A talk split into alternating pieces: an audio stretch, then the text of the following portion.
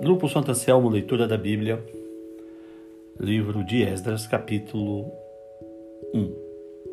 Ciro ajuda os exilados a voltarem. No primeiro ano do reinado de Ciro, rei da Pérsia, a fim de que se cumprisse a palavra do Senhor falada por Jeremias, o Senhor despertou o coração de Ciro, rei da Pérsia, para redigir uma proclamação e divulgá-la em todo o seu reino nos seguintes termos: Assim diz Ciro, rei da Pérsia: O Senhor, o Deus dos céus, deu-me todos os reinos da terra e designou-me para construir um templo para ele em Jerusalém de Judá. Qualquer do seu povo que esteja entre vocês, que o seu Deus esteja com ele, e que vá a Jerusalém de Judá reconstruir o templo do Senhor. O Deus de Israel o Deus que em Jerusalém tem a sua morada. E que todo sobrevivente, seja qual for o lugar em que esteja vivendo, receba dos que ali vivem prata, ouro, bens, animais e ofertas voluntárias para o templo de Deus em Jerusalém.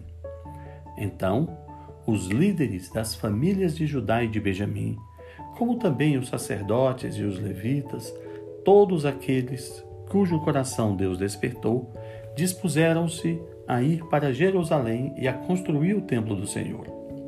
Todos os seus vizinhos os ajudaram, trazendo-lhes utensílios de prata e de ouro, bens, animais e presentes valiosos, além de todas as ofertas voluntárias que fizeram.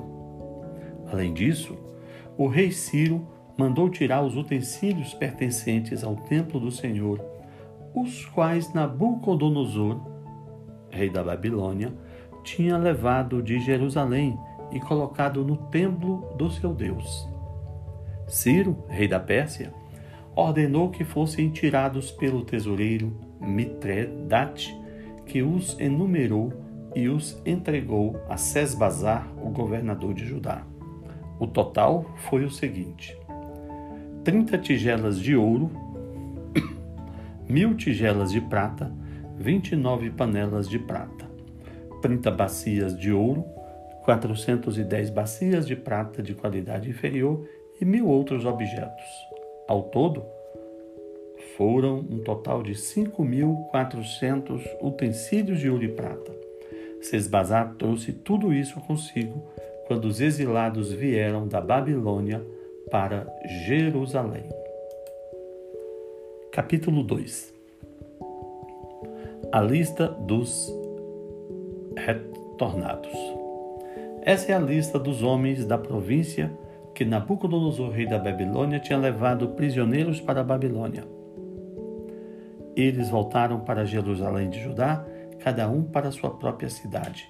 Vieram na companhia de Zorobabel, Jesua, Neemias, Seraías, Reelaías, Mardoqueu, Bilzam, Mispar, Bigvá, Reum e Baná.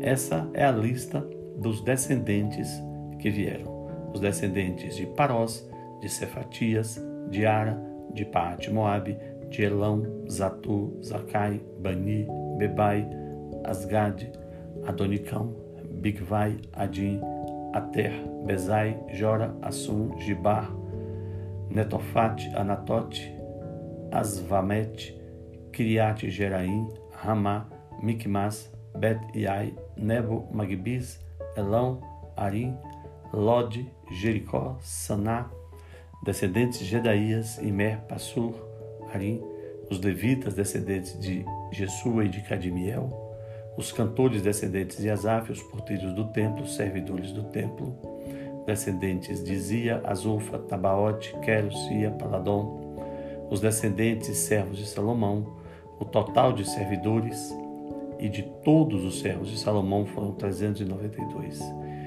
Os que chegaram da cidade de Tel-Melá, Tel-Hassar, os descendentes de Delaías, os descendentes dos sacerdotes. A totalidade dos que voltaram do exílio atingiu o número de 42 mil 360 homens.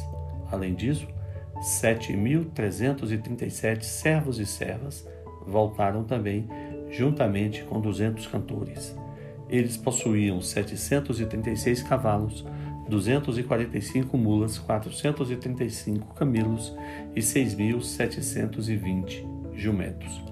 Quando chegaram ao templo do Senhor em Jerusalém, alguns dos chefes da famílias deram ofertas voluntárias para a reconstrução do templo de Deus no seu antigo local. De acordo com suas possibilidades, deram à tesouraria para essa obra 500 quilos de ouro, 3 toneladas de prata e 100 vestes sacerdotais.